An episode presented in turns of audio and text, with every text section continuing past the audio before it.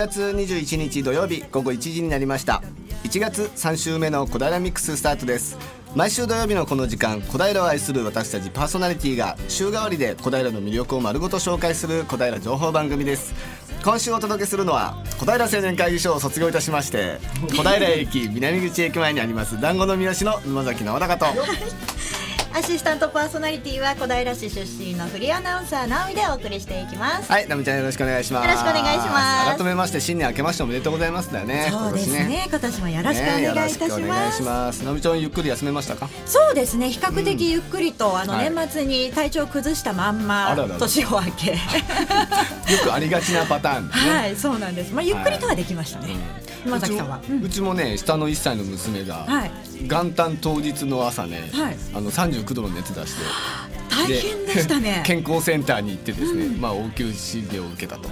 ありがたいよねあれね。本当に。元旦から見てくれるんだよ、本当ですよね。ねえ小平医師会の皆さん本当にありがとうございます。ありがとうございます。助かりました、はい、さて今日もゲストを迎えてのトークや小平レポートなど盛りだくさんの内容でお届けします。はい今日のゲストはですね、はい。地元の J リーグチームでございました FC 東京、い。東京フットボールクラブ広報部の関長子さん、はい。そして長いですよ。マーチャンダイジング部兼ホームタウン推進部神戸智弘さんをお迎えしております。はい。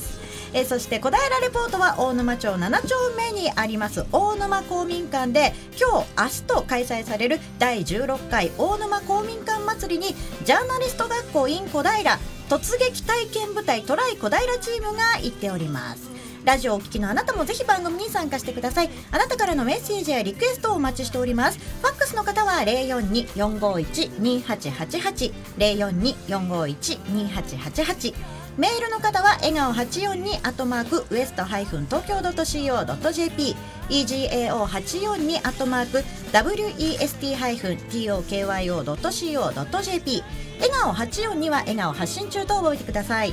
FM 西東京ホームページのトップ画面からもメールをお送りいただけます。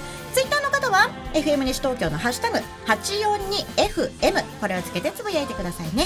小平ミックスでは Facebook もやっています。そしてラジオの音が聞き取りにくいと思われているあなた FM 西東京はパソコンやスマートフォンでも聞くことができるのをご存知ですか？FM 西東京ホームページ開いてみてください。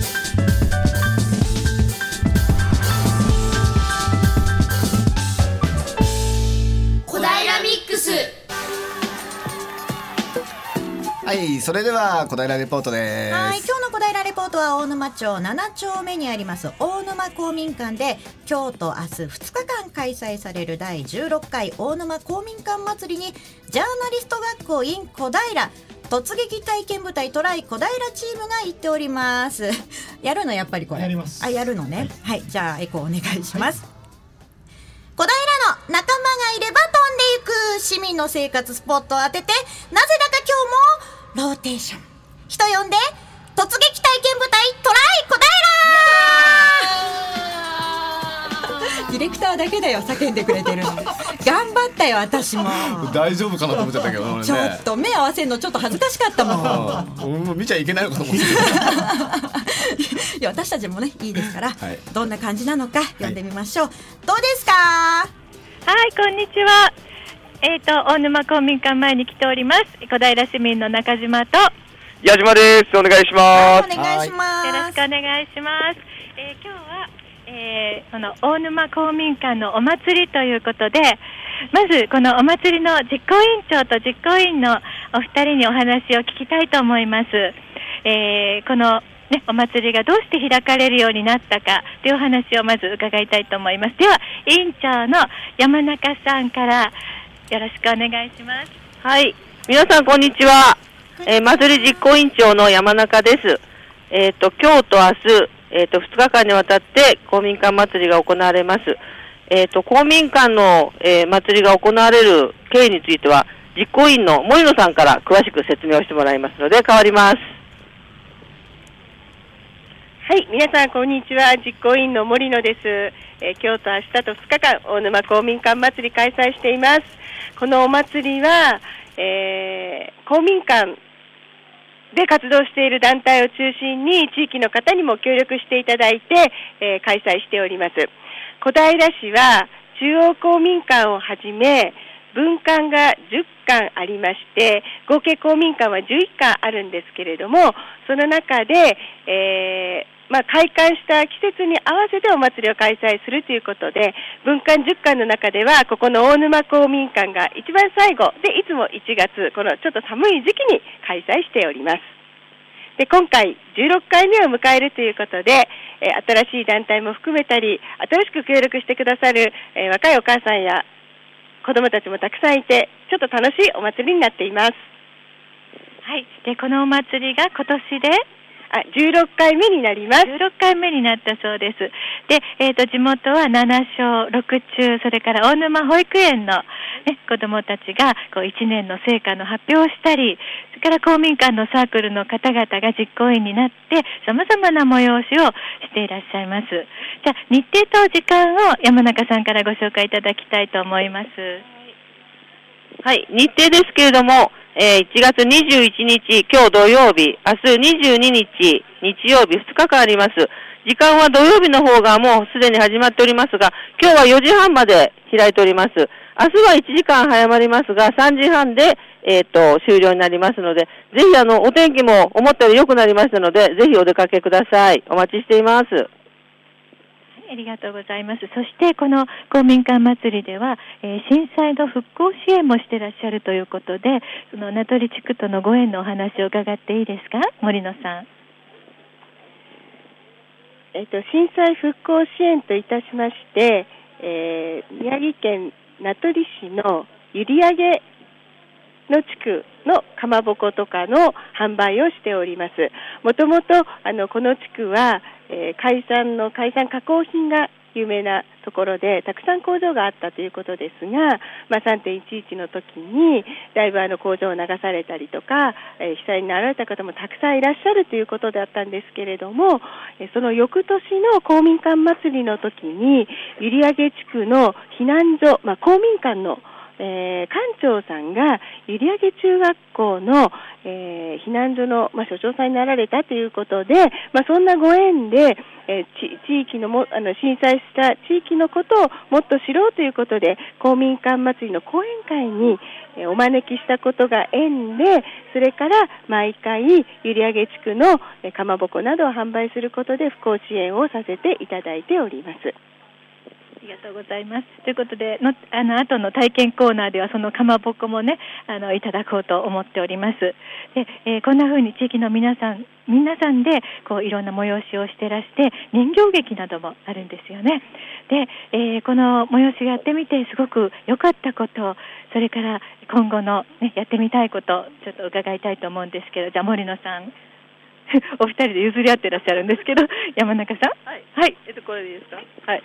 えっ、と、私もですね、あの、実行委員長は、えっ、と、初めてなんですけれども、やっぱりいろんな人と関わることによって、あの、公民館の方で、あの、活動していらっしゃる方々と、大人同士が、の知り合いが増えるっていうのは、とても、あの、いいことだと思ってます。また今日はですね、あの、子供たちもキッズコーナーっていうのがありまして、様々な、あの、ゲームなんかをしたり、あるいは今は、あの、ちょうど映画会もやっていますので、子供たちの来会もとても多いんですね。それで一番私も望むのは、子供たちが、あ、あのおばさん知ってるとか、あ、あの人見たことあるっていう、その子供たちから見て知った大人が増えるっていうのが、とてもいいなと思います。その機会がやっぱりこの公民館祭りじゃないかなと思いますので、ぜひその両方が知った顔になるいい出会いの場かなと思っています。で、子供たちもいずれ、あの、あと少しもすれば地域の大人になるわけですから、あの、こういう公民館での活動っていうのはとても意義のあるものだと思っています。はい、ありがとうございます。委員長の山中さん、実行委員の森野さんにお話を伺いました。でお話を伺っている間にも、たくさんの親子連れの方や、続々とね、いらっしゃってまして、また後半、あの、皆さんと一緒に楽しむ様子を聞いていただきたいと思います。スタジオの皆さん。はい。はい、こんな感じで盛り上がってます、大沼公民館。中島さんとやじくんは、はい。どれが一番展示とか見て楽しかったですか、あ、じゃあ、矢島くんに聞いてみます。展示で面白かったのはどれですか？えっと、地元の小学生が、なんです人型の、はい、粘土細工を作ってたんですけど、へーそれぞれ個性がある人があって、うんめちゃくちゃ面白いです。へー見に来てください。うんうん。はい、私はあの中学生の女の子たちが自分たちでポップコーンを作ってて、ええ、それがなんかとってもいい香りが漂ってくるので、後でちょっといただこうと思っております。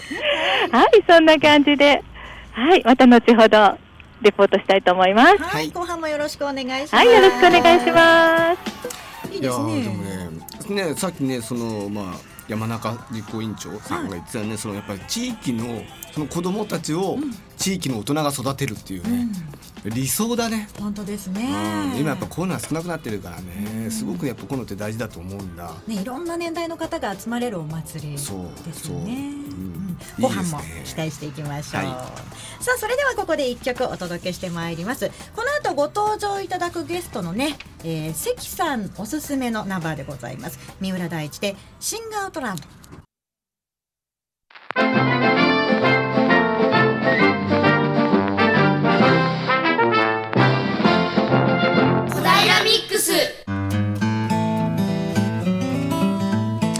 はい、それでは小平ミックスゲストコーナーです。今日のゲストは東京フットボールクラブ FC 東京広報部関長子さんとマーチャンダイジング部兼ホームタウン推進部神戸智弘さんをお招きいたしました。よろしくお願いします。よろしくお願いいたします。まめさん早速ニヤニヤしてらっしゃいました ね今。ちょっと肩書き長すぎるかなと思って。ちゃんと言えましたよ。ありがとうございます。ここでも言えないんでこれ。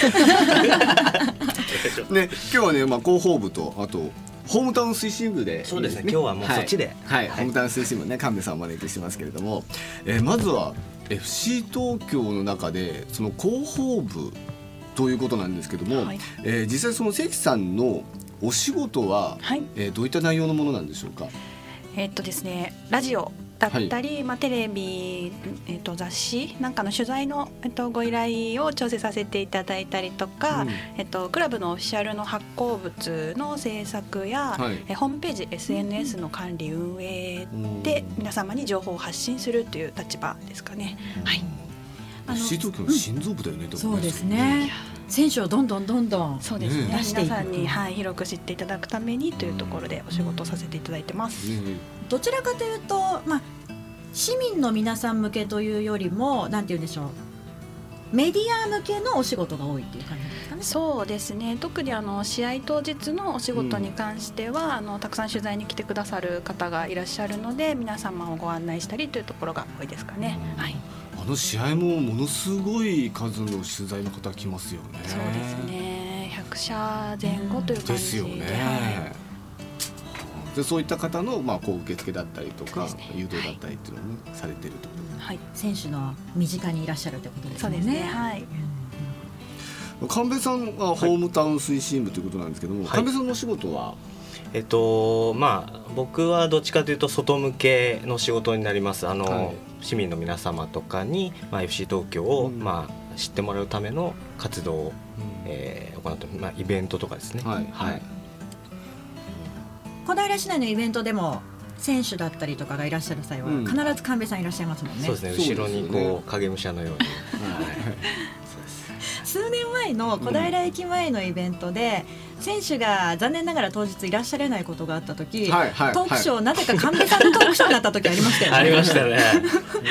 あれはもう大丈夫かと。誰なんだろう。あ、FC 東京の人なんだっていうね感じでしたけれども。もうあの時まだ武藤選手がいて、そうでしたで、最後じゃんけん大会があったんですけど、で武藤選手のおかげで、もう僕らがもうどうなろうとも盛り上がって。ありましたね。でも選手のことやっぱり身近でずっと見てらっしゃってよく知ってらっしゃるからこそあの場に立てたっていうことですよね。まあもうないと思いますね。ねね。お二人ともねまあそのメディア関係とまあ市民関係という形形でねまあ違うけどもでもどちらにしてもやっぱりそのサポーターをやっぱり増やさぬ、うん、増やすためにはねどちらともやっぱり二人とも重要なお仕事なわけですよね。はい、そう思います。ね、だってサポーターの皆さんもいなければね、チームだって成り立たないですし、ね。そうですね。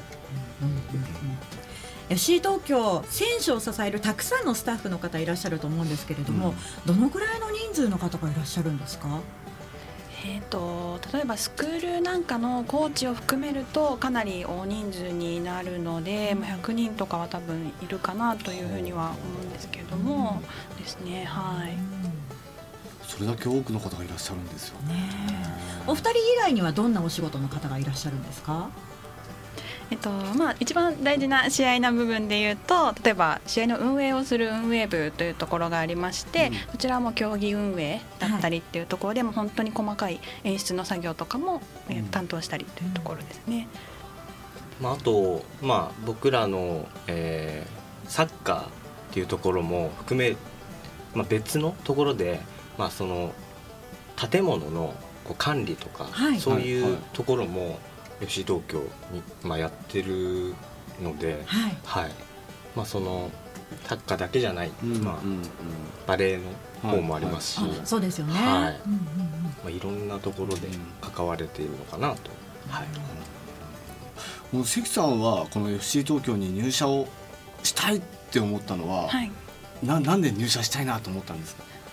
もともとあの今関弁の方からありましたようにもともとのきっかけはバレーボールチームが FC 東京にもございまして、はい。はい、えっと、そちらの方でちょっとご縁があって、うん、FC 東京の方に、えっと、携われ携わらせて いただくようになったんですけど、うん、まあ、でもそのまあ、バレエの方も含めサポーターの方たちとも結構交流がたくさんありまして、はいはい、その中であの支えていただいてる、うん、まあことを皆さんに対しても、まあ、何か恩返しができないかなっていうことだったり、まあ、自分自身もすごくクラブのことに対して愛着が湧いてっていうところで、まあ、より深くもっとお仕事ができればなというところで、はいちょっと硬いですか？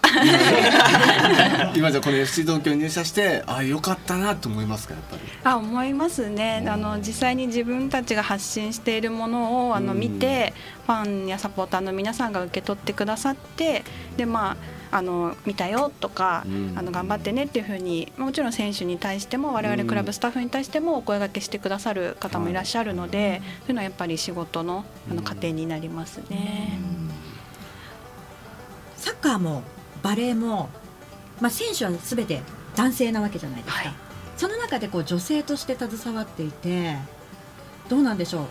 他の男性のスタッフと役割が違ったりする部分ってあったりしますか？うんまあやっぱり男性女性だと、まあ、視点が違ったりする部分もあるのかなというのはあるので、まあ、例えばうんまあ、美容なんていうのは多分ね、うん、男性からしたらあまり興味がない分野かもしれないですけど、うん、その男性、まあ、サッカー選手がその美容関係のところに例えば CM だったり、何かでご協力できることがあれば、そういうところもぜひ発信していきたいなとありますけれども。やっぱりあれだねこう男性と女性とやっぱりこう感覚がやっぱり違うんだろうねやっぱりね。でも女性がいるからこそ女性ファンの獲得っていうのはね必要になってきますからね。今女性女性のファンと男性のファンってどどのくらいの割合なんでしょうね大体まあ分からないと思うんですけども大体なんかこう見た感じでまあ、印象という。印象としてどっちが多いかなって感じします。まだやっぱりあの男性のファンサポーターの方の方が多いかなという印象なんですけれども、まあ、年々女性の方もあの増えてるような印象はすごく受けますので、あの神戸さんがもう一つ担当されてるまっちゃん大事部の方でも女性向けのグッズをいろいろ作ったりとかっていうのをしてますので。そう、はい、ピアスとかもね可愛いの結構ありますよね。そうですね。結構ああいうグッズもなんか、ね、こう次から次でいろんなのがやっぱり今出てきますよね。うんうん、その辺もマーチャンダイジング部としてい。ろいろやってらっしゃるんですか、はい、そうですね。私のほかにも女性の担当者がおりまして、うん。はい、まあどっちかというと僕はあのホームタウンもやってるんで、うんうん、まあサブ的なとこなんですけど、その女性の担当者が、まあ、その女性目線とか、うん。あとはもう最新のものを取り込んでいったりっていうのは落とし込んでいって、まあ、サポサポーターの皆さんにこう使ってもらうというようなところを意識しておりますね。はい、また新しいグッズが出たりするんですか？今シーズンは。そうですね。また今シーズン、まあ、試合ごとに今出しているんで、うん、もうそれはもうお楽しみにと。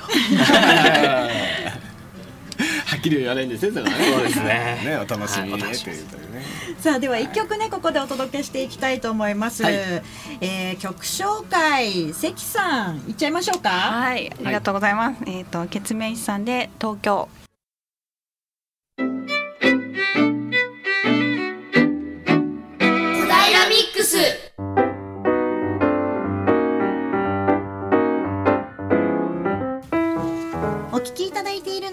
FM 西東京小平ミックスです。ゲストコーナー後半行きましょう、はい、今日のゲストは東京フットボールクラブ広報部の関長子さんとえー、マーチャンダイジング部兼ホームタウン推進部神戸智弘さんをお招きしております。後半もよろしくお願いします。よろしくお願いします。よしこれで神戸さんの肩書きはもう言うこと ねまあ FC 東京というのはまあ去年は多少やっぱりちょっとね選手の皆さんも、えー、ファンの皆さんもちょっと1年間悔しい時もあったね、うん、と思うんですけれども今年新体制になって新加入の選手もかなり増えて期待の選手も取って今選手たちは今どんな過ごし方をされてるんですか？はい、えっ、ー、と1月の中旬からですね、はい、あの一時キャンプが始まりまして、今、はい、沖縄の国頭村っていうところでトレーニングを集中的に行っているところですね。はい、はい今の選手の状況なんて耳に入ってきます、えっとまあ、クロスカントリーだったりの走り込みもやりつつ、うん、あのボールを使って多少実践形式のゲームもやったりっていうような形で練習に励んでるっていうのは現地のスタッフから聞いております。うんなんか SNS とかを見てても、うん、新加入の選手がもうだいぶ馴染み始めてるのかなっていう印象を持ったんですけど、うん。ね、はい、あの新加入の選手もあの積極的にあの自分の SNS で発信してくれてるので、はい。はい、あのそういうところもファンサポーターの皆さんに見ていただけたらいいかなと思ってますね。でもどうですか？でも新体制になって今年にかけるなんか意気込みみたいなのって神戸さんあります？いやもう街に出てても、うん、もう常に大久保選手入ったよねとか、太田選手持ってきたよねとかっていう声があるので何かしらこう話題性というところでは本当に例年以上に期待感があるかなと、はい、感じますね。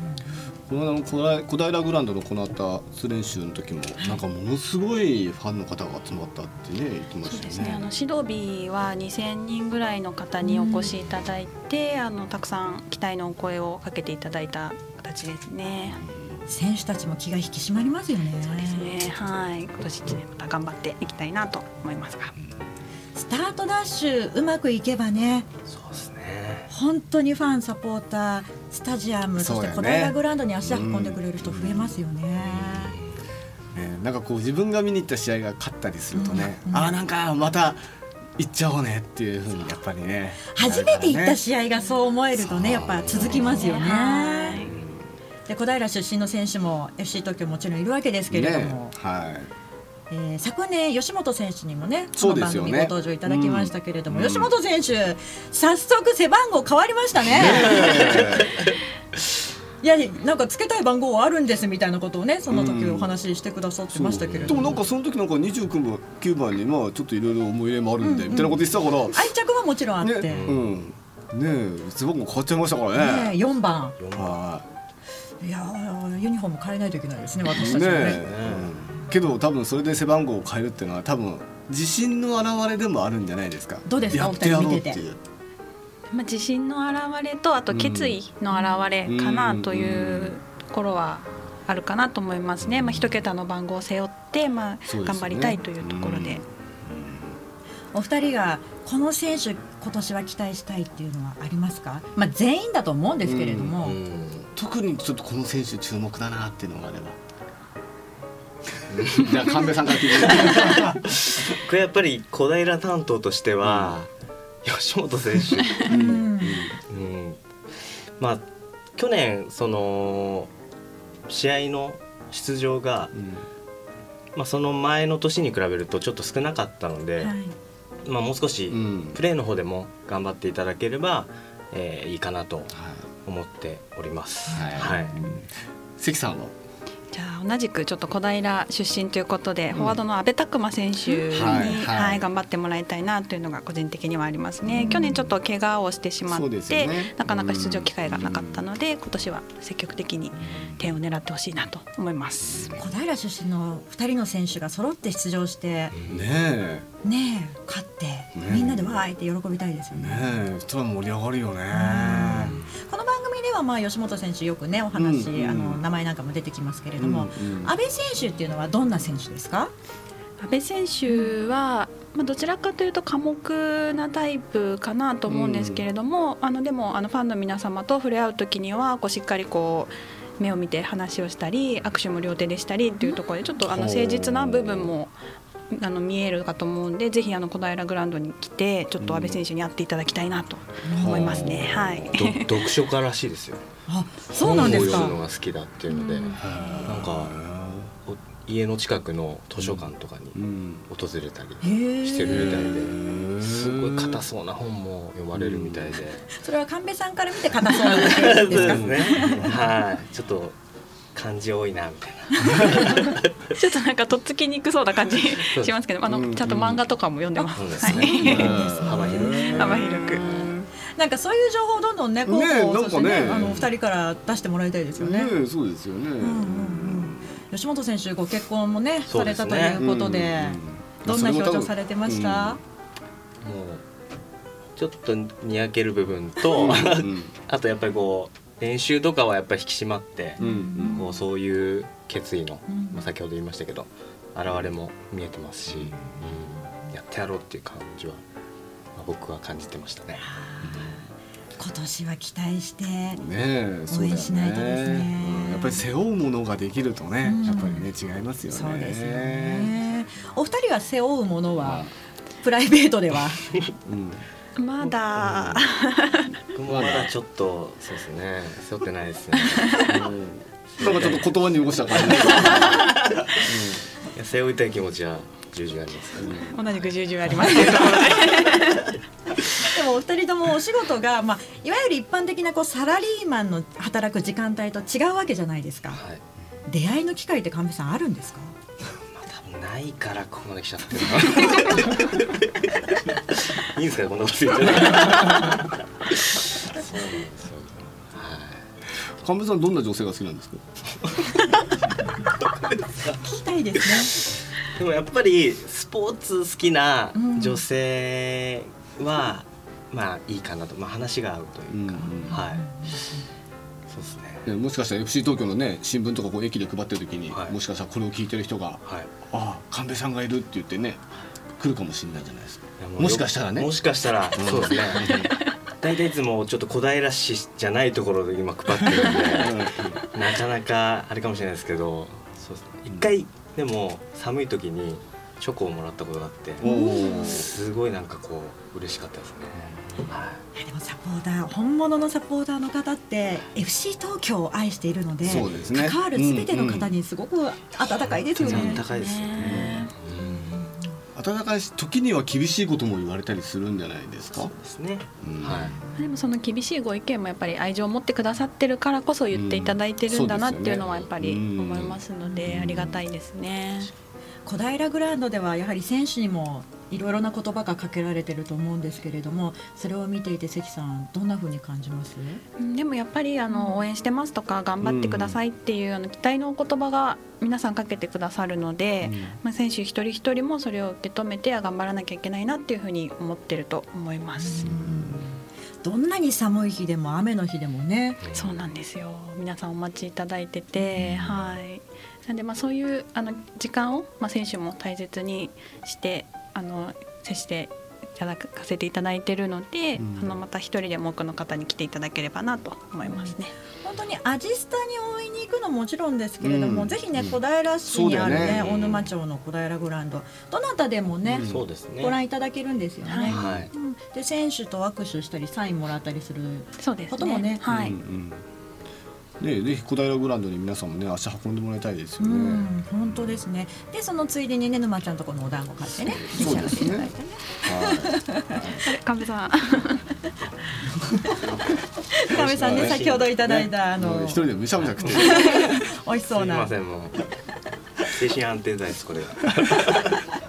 さあさあそろそろお時間近づいてきてしまいましたので、えー、FC 東京の今年のチームスローガンそしてお二人の今年の目標っていうのを聞かせていただければと思います。うんはい、えっとまあ、2017シーズンの FC 東京のスローガンなんですけれども、えっと、東京グリッドすべての力をというのを掲げさせていただきまして、えっと、FC 東京らしくですねあの最後まで諦めずに、目標に向かってそれ成し遂げるために強い気持ちで戦い抜くというところを表現しております。うん、なので、えっと、皆様の力を借りてそれを一致団結してタイトルに向かって頑張りたいなというところですね。はい、タイトル欲しいですよね。ね欲しいよね。ご自身の目標は？目標はですね、えーと、皆様にですね、えーとまあ、仕事も通してあの幸せを感じていただけるようなちょっとお仕事をしていきたいなと思います。うん、はい。ちょっと具体的じゃなくて申し訳ないんですけども、はい。えー、じゃあそれを受けて神戸さん今年の目標は？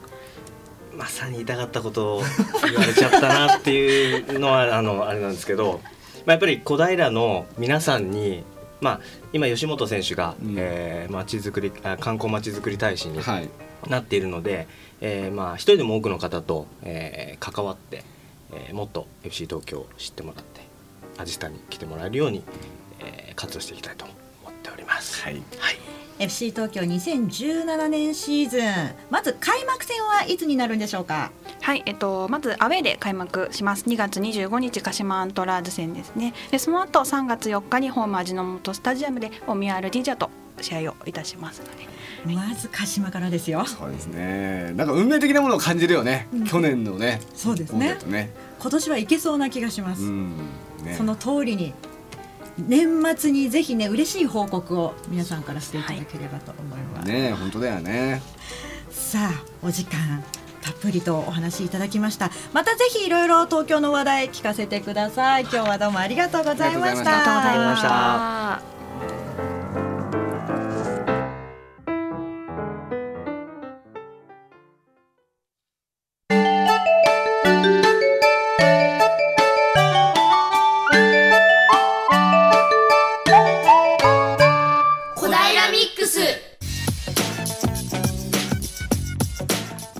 それでは2回目の小平レポートです。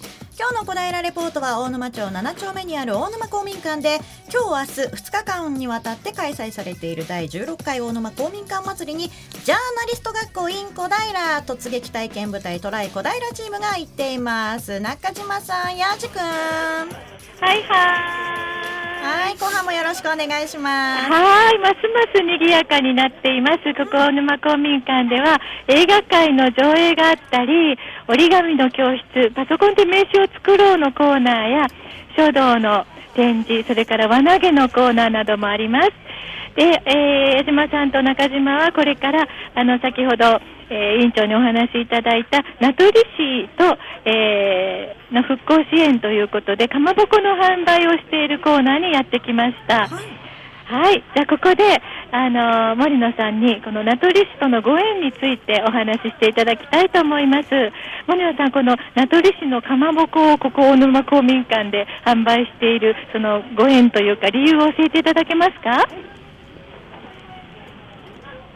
えっと、3年ぐらい前に、えー、ふここの公民館のお祭りの時にですね、えー、講演会ということで、えー、被災された地域のことをもっと知りたいねということで、えー、と閖上地区で、え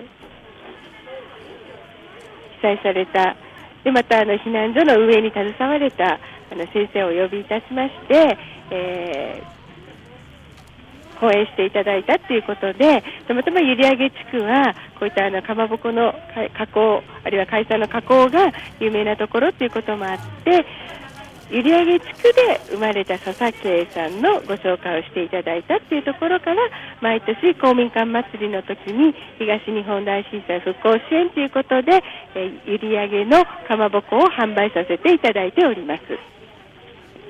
ということで美味しそうなかまぼこが並んでるんですけれども揚げかまぼこ牛タンスモークチップマルチーズっていうチーズが中に入ってるんでしょうかね。小焼き笹子町それから手技笹かまぼこ希望っていうタイトルの手作りのもう超高級美味しいかまぼこだそうでここでちょっとマルチーズをいただきたいと思います。じゃあ、えーとちょっと矢島さんにそれを食べてもらって感想を聞きたいと思います。矢島です。知ってる知ってる、うん、どうもあのここでマルチーズっていうあのかまぼこですね、うん、いただきたいと思います。えっ、ー、と、うん、見た目はですね、まあ、5センチくらいの丸い形をしてまして、白いかまぼこになってます、それではいただきますうんう中にチーズが入ってますね。それはなんかわかる。なんかわかるそれ。うんそうだろうねあ、わかりました？なんとなくわかった。うんめちゃくちゃ驚いてたんですけど今。あ、すごいなんですかね、サラサラなあまり硬くないチーズが入ってて、口の中で広がって美味しいです。食レポもうちょっと練習しようか。それそれネタ？ネタ？すいません。いや、あの本気です。僕の今の全力 ぶつけたんですけど、どうでしょうか？味の方伝わりましたでしょうか？まあチーズは入ってんだろうね多分ね 中にかなりの量のチーズ入ってます。あのぜひ森野さんに食べた感想をお伺いしてもらえると嬉しいかな。森野さんですか？うんはい。すみません、あの食べた感想ですか？そうそうそうそう。あ、そうですね。森野さん、すみません、あの僕の食レポが下手すぎて、あのこのちゃんとした味を森野さんからぜひ伝えてほしいとのことなんですが、お願いしてもよろしいでしょうか？はい、わかりました。えっと、マルチーズは、あんまりかまぼこ苦手だなっていう人たちにも食べてもらいたいということで、えー若い経営者の方がチーズを入れて、子供たちにもたくさん育てのかまぼこしてもらいたいということで作ったということで、味がかなりまろやかになっています。で、チーズもね、あまりチーズ臭いとちょっと嫌だなっていう方もいらっしゃるかということで、あの、本当に食べやすい、それから匂いもちょっと抑えた形で、えー一口サイズで食べれるっていうところもちょっと魅力みたいです。ああよく伝わりました。素晴らしい。はい。ありがとうございます。森野さん、一口も食べていないのに、僕より上の回答を いただきまして、はい、すみません、ありがとうございます。ありがとうございます。ということで、次はですね、あの、えっ、と、これは綿菓子を作ってる中学生がいるので、はいぜひお話を聞かせていただきたいなと思います。あのまあ、まずですね、僕、小平で活動しているんですけど、僕ちょっと誰かわかりますか？ゴレンジャーの中身の人です。違いますね。あら、まだまだ小平でもダメみたいです。知名度が全くないみたいですね。お笑いセンスあるね。そうですね、持ってかれちゃいました、今。ねすみません、じゃあ、あの、中学生ですよね。はい。どうしてこういう活動をされてるんですか？部活の一環です。中学校の部活の一環で綿菓子を作っているってことですか？明日が本当は部活がある日なんですけど、今日は下見みたいな感じで、あの何人かでやりに来ています。えー、何の部活をやられてるんですか？地域活動部です。地域活動部。地域活動部っていう部活の一環で綿菓子を作られてる。あそうなんですか。中学生がボランティアで綿菓子作ったりとか活動されてますね。はい。でもう今も盛り上がってきて綿菓子もかなり売れています、はい。ということで現場からはそろそろ というところなんですが。あ明日の紹介がありました。はいはい。22日日曜日の体験コーナーですね。まずは、なん、なん、ミニチュアデコスイーツ。これはどういうことなんですか？うーん、そこまで私たちも知らない。中学生は知らないようです。ごめんなさい。知らないね。すいませんね。はい。で、そのデコスイーツ講習会というのと、えーっと、万華鏡作りが午後1時から3時まで1回350円で行われてるみたいですね。スイあスイーツの方は10時からと11時からの2回で200円で体験できるそうです。はい。ということで、現場からは矢島と 長島が。お送りしました。ありがとうございます。うん面白かったうんうんうん。まあ今日もねこの後4時30分まで大沼公民館祭り行われております。そして明日は朝9時30分から午後3時30分まで行われます。はいえー明日ですね。午前9時30分からは招待演奏ということで、先日この番組にもゲストでご出演いただきました小平第六中学校総局部のメンバーの皆さんがご登場ということでございます。ぜひ生の音源、ね。会場で聞いていただければと思います。はい。地元の小学生中学生もたくさん携わっている大沼公民館祭。りぜひお出かけになってみてください、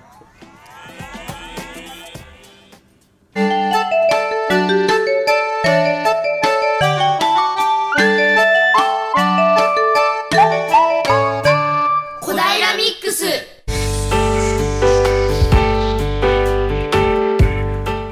あ続いてインフォメーションのコーナーでございます、はい今日は季節の話題いきましょうかはいそうですね皆さんそろそろ節分が近づいてまいりましたね至る所で恵方巻きという文字が出てますね。はい。今日はあの団子の三好できてますんで。はいはい。ちょっと宣伝も兼ねましてですね。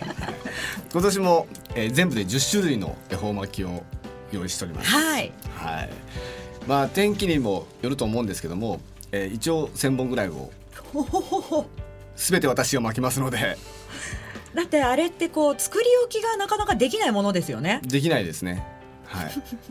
すごいですね。はい。十種類どんなものがあるんですか？はいいきますよ、うん、えー、海苔太巻き。でしば漬けの入った海苔しば太巻き。海苔しばはい、はい、でしい。たけがメインになったしいたけ太巻き。しいたけで明太太巻き。明太。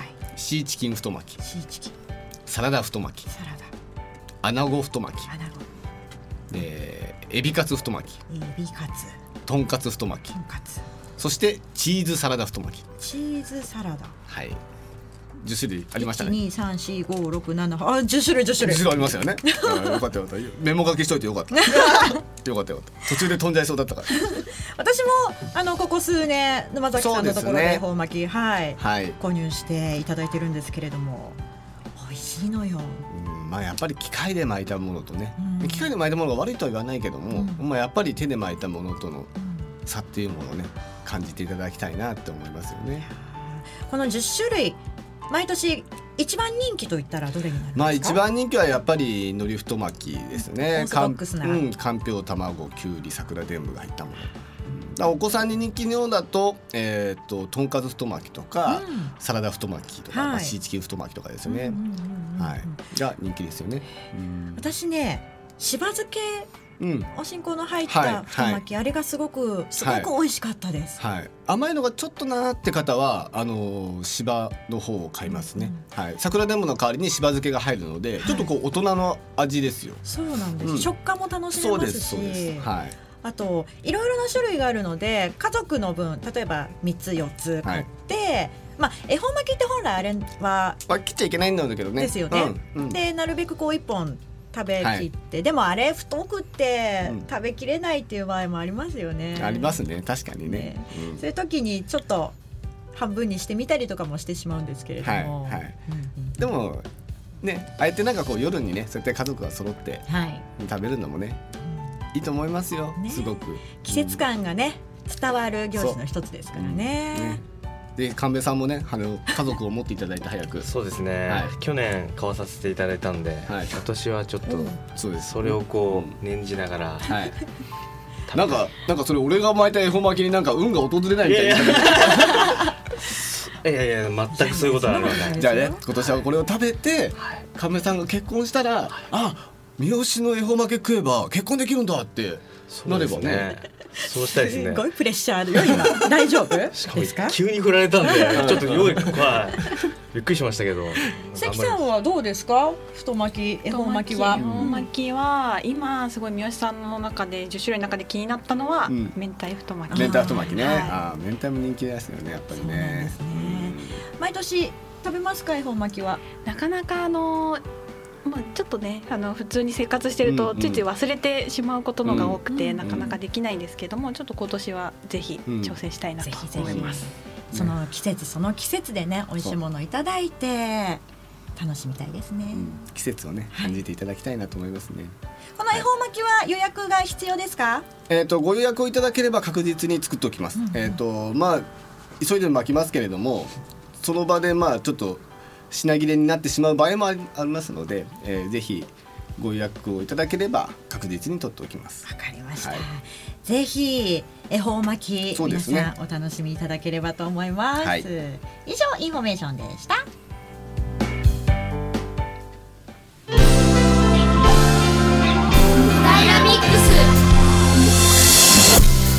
はい4月じゃないですね4月これびっくり確かに台本が4月ってなってましたみたいな、びっくりしましたよ、ね、はい1月3週目の答えのミックスいかがだったでしょうか？ディレクターちゃんと仕事して ちょっと今私もびっくりしてしまいましたけれど 失礼いたしました。今日はね FC 東京の話題もねたくさん伺うことができましたけれども、ね、まちゃんが気になる選手期待する選手僕はね期待をする選手はですね、えー、青森山田から法政大学に行ってで FC 東京に入った山田正幸選手、うん、ディフェンダーの選手なんですけどね、はい、この間ちょっとねちらっと記事を見てたんですけどもなんか高校1年生の時には全然もう一番下の青森山田でも一番下のチームというか、まあ、クラスで、ねはい、でやって、まあ、それから死ぬほどヘディング練習をしたって言ってね、うん、で2年になってで3年になって、まあ、そのレギュラーに定着をしたっていう、ね、だすごい努力家だと思うんですよね。根性ありそうですね。ねでやっぱりね負けず嫌いだったってもう昔から負けず嫌いだったっていうちょっと記事をねちょっとちらっと読んでああ頑張ってもらいたいなって。本当ですね。思いますよね。いろんな選手の活躍しているところを見たいですよね。そうですよね、はい。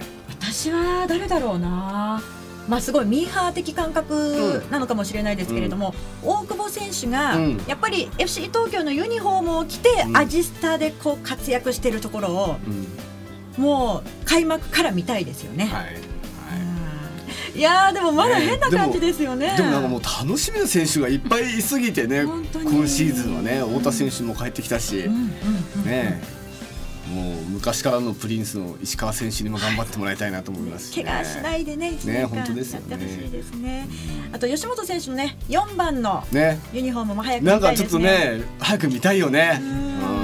ピッチでの姿はね。ね吉本選手が活躍した試合後のコメントもね、うん、この番組でまたお届けできたらと思いますので、ねはい、どうぞ楽しみにしていてください、はい、でまた FM 西東京では FC 東京の応援番組いくつかやってますので、うん、ぜひそちらもチェックしてみてください、はいさああっという間にお別れのお時間でございます、はい、今週はメインパーソナリティ団子の三好沼崎直隆アシスタントパーソナリティは私直美。そしてレポーターはジャーナリスト学校 in 小平中島美恵。そして高校生芸人パンケーキのあでももうそろそろ高校生芸人じゃなくなりますね。ね、3月まででございます。高校生芸人パンケーキの矢島優也でお送りいたしました。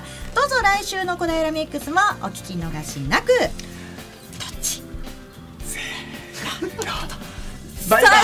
やっぱり じゃあバイバイでいきましょうか、はい、せーの、バイバイ